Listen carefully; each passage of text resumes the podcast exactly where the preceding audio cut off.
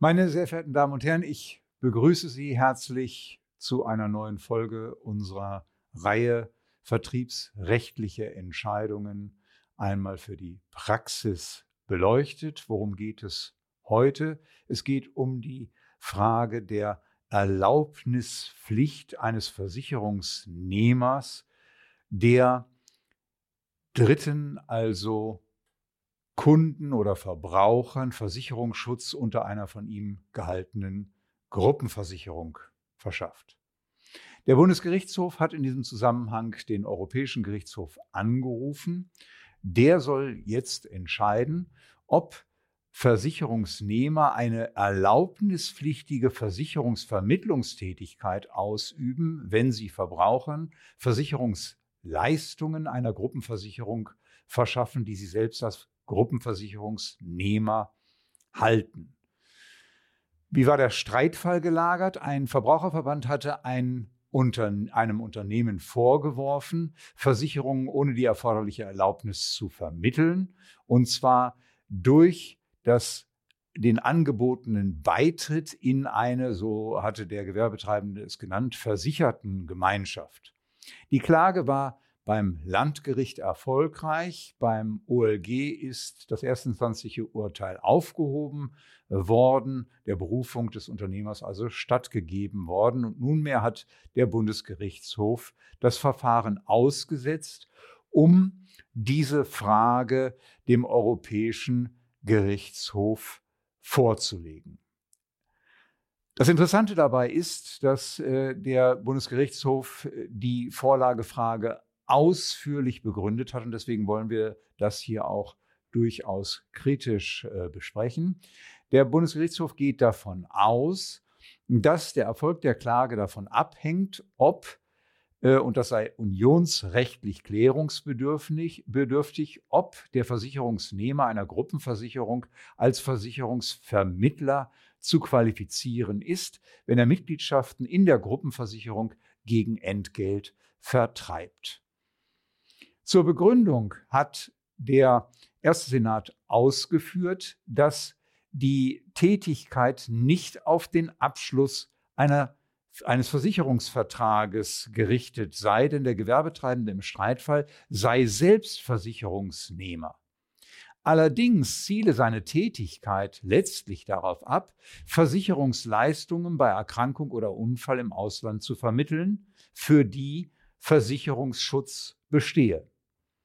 Der Gewerbetreibende zahle die Beiträge an den Versicherer, die Mitglieder vergüteten ihn wiederum als Gegenleistung für den erworbenen Versicherungsschutz.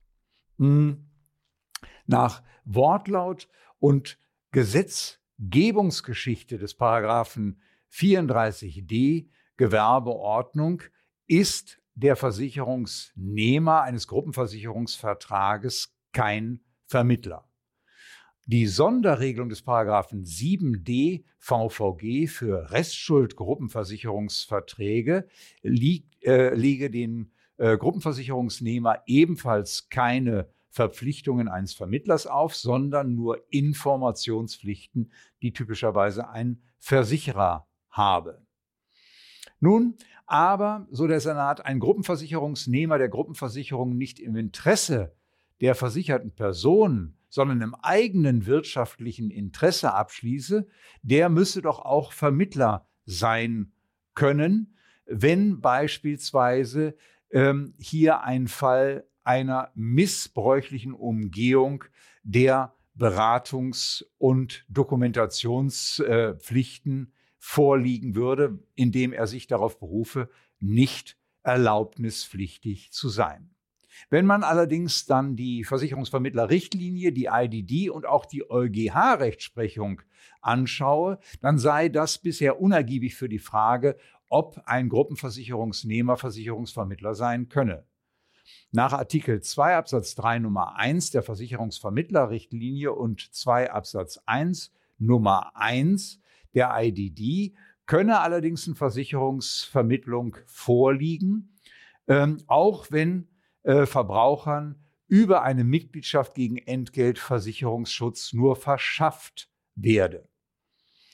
äh, indem ihnen etwa bei Erkrankung oder im äh, Unfall im Ausland Ansprüche gegen den Versicherer abgetreten äh, werden und der Gruppenversicherungsnehmer, so wie es im Streitfall dazugekommen ist, nur eigene ergänzende Leistungen erbringe, wie beispielsweise den Betrieb einer telefonisch erreichbaren Alarmzentrale und die Organisation und Durchführung von Krankentransporten, die letztlich äh, durch den Gruppenversicherungsvertrag ähm, für die äh, nach dem Gruppenversicherungsvertrag Versicherungsschutz eingeräumt wird.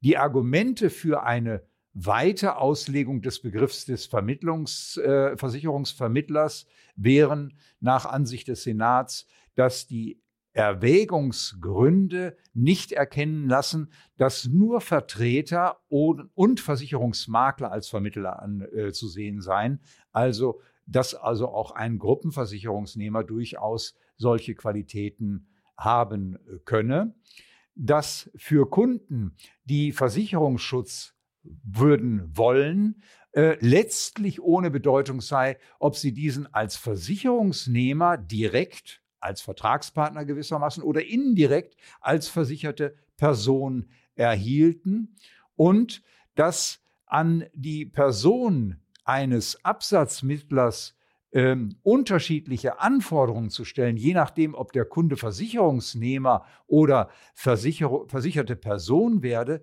eigentlich nicht gerechtfertigt ähm, scheine. Auch aus dem Gesichtspunkt des Verbraucherschutzes äh, könne es gerechtfertigt sein, den Gruppenversicherungsnehmer als Vermittler anzusehen. Dem stehe auch der Erwägungsgrund des Artikel äh, des äh, 49 der IDD nicht entgegen, wo bei Gruppenversicherungsnehmern davon zu Rede, äh, äh, die Rede sei, dass diese Kunden und nicht Vermittler seien. Denn die dort erwähnten Gruppenversicherungsverträge äh, seien dadurch gekennzeichnet, dass die versicherte Person nicht individuell über den Beitritt entscheiden könne, wie dies zum Beispiel in der BAV äh, der Fall sei. Vielmehr sei es hier ja im Streitfall so, dass der Gruppenversicherungsnehmer Verbrauchern Versicherungsschutz anbietet, die sich wirklich frei entscheiden können. Was ist dazu aus unserer Sicht zu sagen? Tja, der Wettbewerbssenat. Er ist letztlich bekannt für seinen nicht zimperlichen Umgang mit dem Branchenkonsens. Ähm, zur Erinnerung für Sie, der Senat hat darüber entschieden, dass Versicherungsvertreter, die zunächst allgemein verneinte Möglichkeit eröffnet wird, ähm, Versicherungen gegen Honorar zu vermitteln, also auch Ausschließlichkeitsvertretern, die nur ein Produkt anbieten können. Dieser Senat war es dann, der Versicherungsmaklern die über ein Jahrhundert unbeanstandete Übung untersagte, Schäden zu regulieren. Da nimmt es nicht Wunder, dass der Senat jetzt auch mal äh, ein neues Ding aufs Korn nimmt, in Anführungsstrichen. Aber diesmal nimmt er es nicht nur mit dem Konsens der Branche auf, sondern stellt sich auch gegen den erklärten Willen des Gesetzgebers und der öffentlichen Verwaltung, nachdem Buffin und zuständige IHK die Tätigkeit ausdrücklich als nicht erlaubnispflichtig angesehen haben, die der Gruppenversicherungsnehmer im Streitfall entfaltet hat. Und im Eifer seines Gefechtes, in Anführungsstrichen, hat der Wettbewerbssenat vielleicht auch übersehen, dass das streitige Geschäftsmodell letztlich nur Assistenzleistungen zum Gegenstand hat, nämlich die Alarmzentrale und den Rücktransport, äh, die teilweise über eine Gruppenversicherung äh, finanziert äh, werden. Wegen der von den äh, Richtlinien ausgenommenen Anlex-Vermittlung schließlich erscheint es aber auch nicht nachvollziehbar, warum der äh, Richtliniengeber ausdrücklich die Verschaffung von Auslandsreisekrankenversicherungsschutz als erlaubnispflichtig angesehen haben sollte. Auch das hat der Senat leider nicht gewürdigt und es hätte wahrscheinlich die Vorlagefrage in einem anderen Licht erscheinen lassen. Im Fazit halten wir trotzdem fest, nach 34d Absatz 1 Satz 1 Gewerbeordnung muss die Tätigkeit des Versicherungsvermittlers auf den Abschluss von Versicherungsverträgen abzielen. Zwar kann der Versicherungsnehmer, der Verschutz, Versicherungsschutz durch Mitgliedschaft in einer Gruppenversicherung äh, verschafft, eigentlich nicht Versicherungsnehmer sein, jedenfalls nach der Rechtslage, die wir in Deutschland haben, wie wir sie umgesetzt haben. Aber nach Ansicht des Bundesgerichtshofs kann der Verbraucherschutz es rechtfertigen, solche Gruppenversicherungsnehmer, die nicht im eigenen wirtschaftlichen Interesse äh, äh, Mitgliedschaften in der Gruppenversicherung vertreiben, als Vermittler anzusehen. Nun, wir sind gespannt auf das Votum des EuGH und für die gewerbetreibenden Gruppenversicherungsnehmer heißt das Ganze, sie sind einstweilen gezwungen, mit der äh, höchstrichterlich angeordneten Ungewissheit zu leben. Vielen Dank.